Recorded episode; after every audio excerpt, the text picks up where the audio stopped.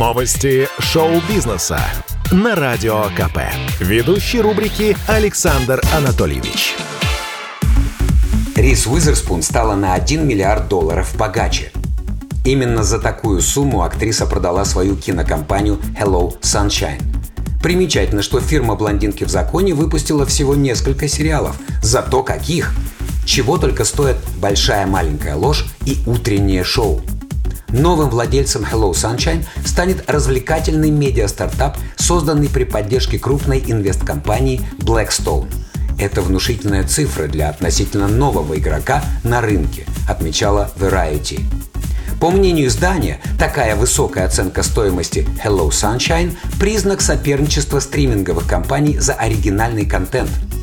Я открыла Hello Sunshine, чтобы изменить представление о женщинах в медиа – Сегодня, благодаря партнерству с Blackstone, мы делаем огромный шаг вперед, который позволит нам рассказывать еще более увлекательные, яркие и поучительные истории о жизни женщин во всем мире, написала Уизерспун в Инстаграме. Родители школьников требуют отменить концерт ЛДЖ в Нижнем Новгороде. По мнению мам и пап, в песнях рэпера содержится открытая пропаганда наркотиков и алкоголя. Урожденный Алексей Узенюк должен выступить 7 августа не с сольным концертом, а на праздновании 800-летия города.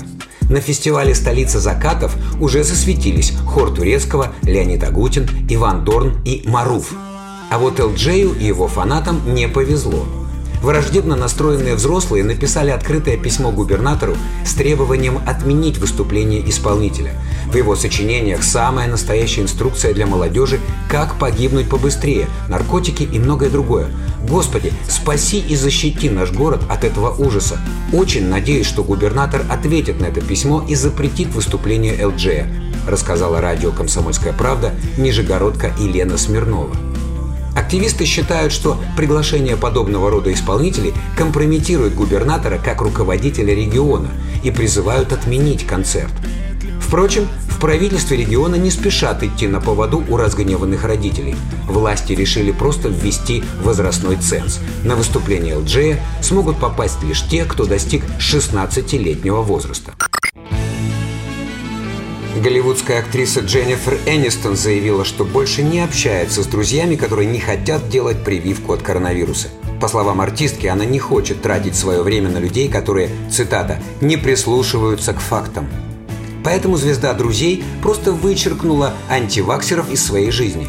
Мало того, досталось от Джен и совершенно незнакомым людям.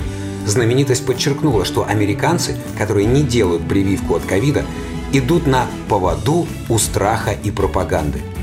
Есть большая группа людей, которые выступают против вакцинации или просто не прислушиваются к фактам. Это настоящий позор. Я потеряла несколько человек из своего окружения, которые отказались вакцинироваться. Это ужасно, призналась Энистон. Новости шоу-бизнеса на Радио КП. Ведущий рубрики Александр Анатольевич.